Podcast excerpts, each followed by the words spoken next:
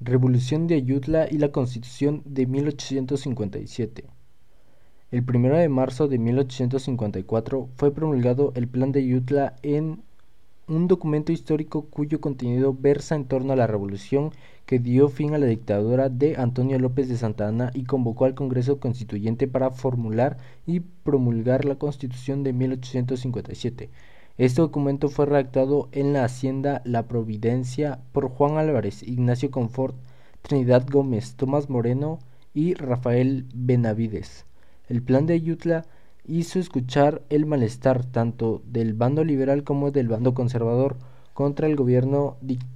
dictatorial que se había impuesto.